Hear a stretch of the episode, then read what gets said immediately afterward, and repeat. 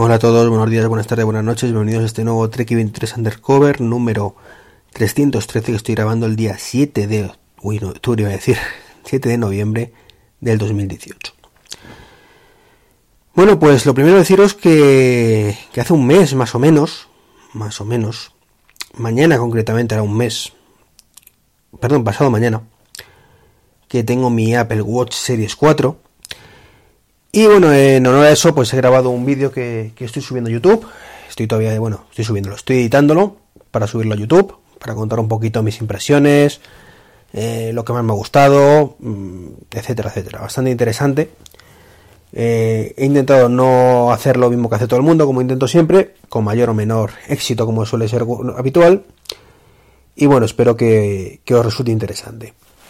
Una de las cosas que comento en el vídeo es una noticia que saltó ayer, que por cierto tengo que, publicarlo en tubos, pero bueno, ya sabéis que, la agenda no da para más. Y es que la próxima versión de, de WatchOS, mm, que, que ahora mismo no sé si es 5.2 o 5.1.2, no sé cuál, cuál es exactamente,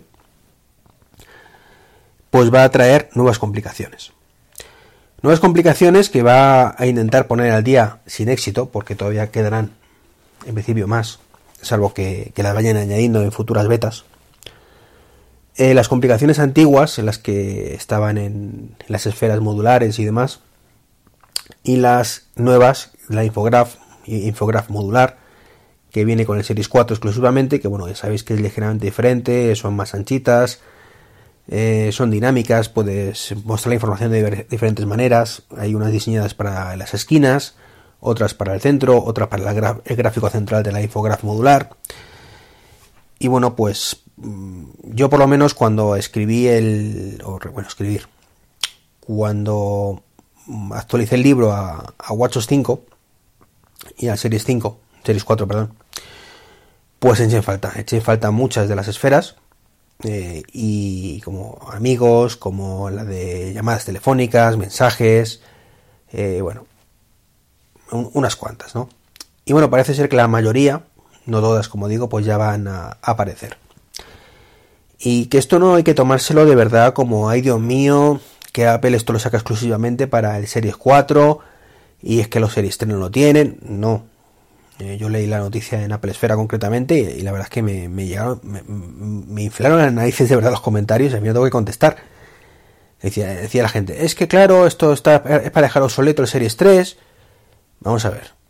Si tú tienes un Series 3, o un Series 2, o un Series 1, o un Series 0, todas esas esferas ya las, eh, perdón, todas esas complicaciones tú ya las tienes.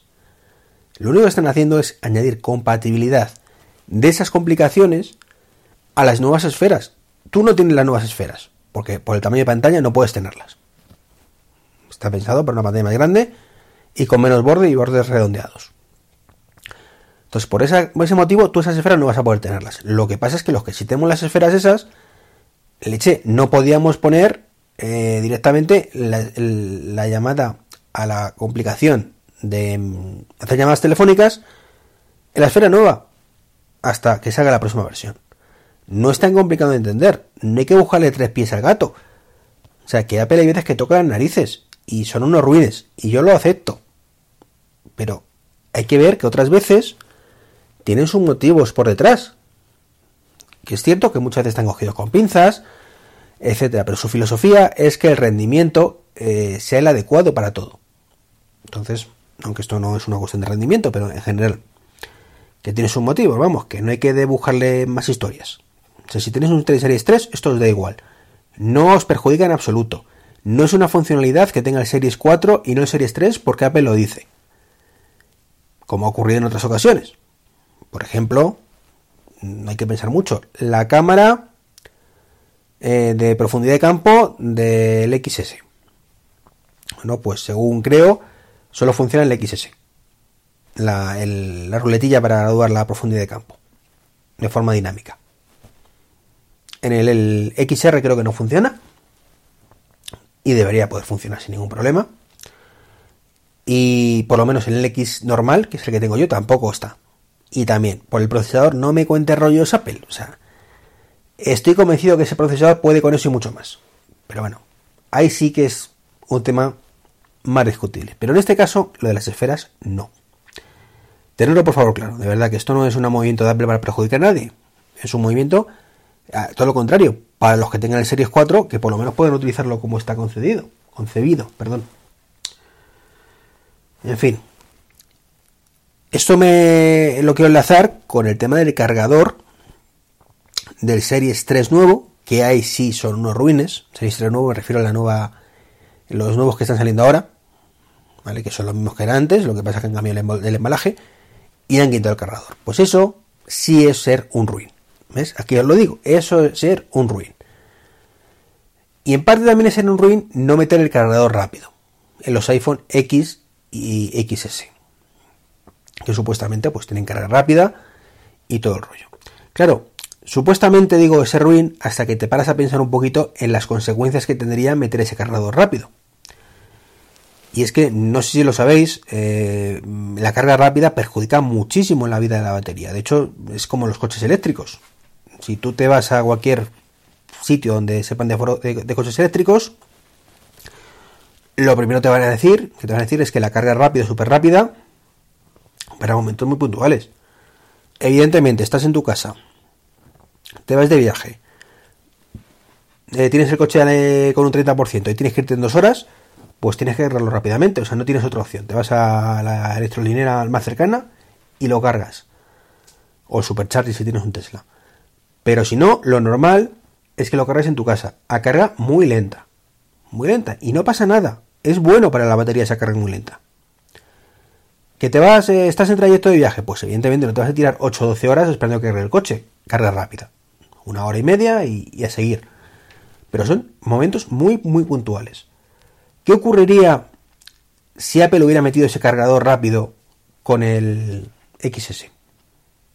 Pues ocurriría eh, que los que lo sabemos, pues podríamos cargar ese eh, el iPhone con el cargador antiguo, con lo cual pues teníamos el, rápido ahí muerto de asco, salvo momentos puntuales, y los que no lo saben, que es el 99% de la gente, porque no nos olvidemos que el 99% de la gente va y compra el iPhone en la tienda y no le saca provecho.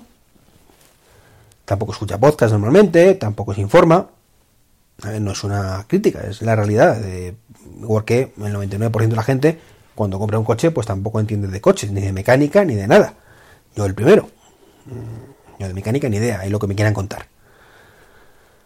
De coches eléctricos un poco más, porque estoy más metido en, ese tema. Pero vamos, son casos puntuales digo que no es una crítica ni, nada, es una realidad simplemente de que, la gente normalmente cuando compra una batidora, pues tampoco se molesta mucho en saber cuál es mejor, cuál es peor, qué velocidad de rotación tienen, yo qué sé, lo que se ponga ahí. Y esto es lo mismo, el iPhone lo mismo. ¿Qué ocurriría con ese 99% de la gente? Bueno, pues que utilizaría el cargador rápido el 100% de las veces que carga.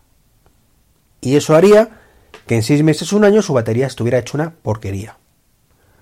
Y ese es el motivo real, más allá de que puedan ser un poquito más ruines y arañar eh, un euro dos, que también lo hacen, ¿eh? en, en la caja. Proteger la batería. Porque el que quiere un cargador rápido, el que sabe para lo que es, lo va a comprar por otro lado. Y por lo menos va a utilizarlo en momentos puntuales, si hace falta. Yo, por ejemplo, siempre cargo el iPhone con el con la carga inalámbrica y va la batería de lujo. De lujo, ¿por qué? Porque es una carga muy lenta, muy lenta, pero no pasa nada. Lo dejo cargando por la noche y ya está. ¿Qué ocurre si utilizáramos un cargador rápido? Que estaría, que cargaría el iPhone a lo mejor en media hora, tres cuartos de hora, y el resto del tiempo estaría dándole una chute a la batería que te cagas. Aunque pararía de cargar y todo el rollo, pero esa media hora o tres cuartos de hora le darías un chute bestial a la batería. Y un día no pasa nada, dos no pasa nada, pero 365 días empieza a pasarle algo. Así que de verdad, no penséis mal de Apple, ya sabéis que, yo le critico mucho en muchas ocasiones, lo del Series 3 es para criticarle, pero en serio, cargador rápido, mm, no, no es buena idea que no lo incluya en la caja, ¿vale? Pues nada, no me enrollo más. Un saludito y si sois socios de la asociación podcast, ir a votar, ir a votar que tenemos hasta el domingo y votarnos a nuestra candidatura, que por lo menos nos lo curramos un poquito. Vamos, digo yo. Que, por lo menos la otra yo por lo menos no he visto, no he visto nada. Un saludo y hasta mañana.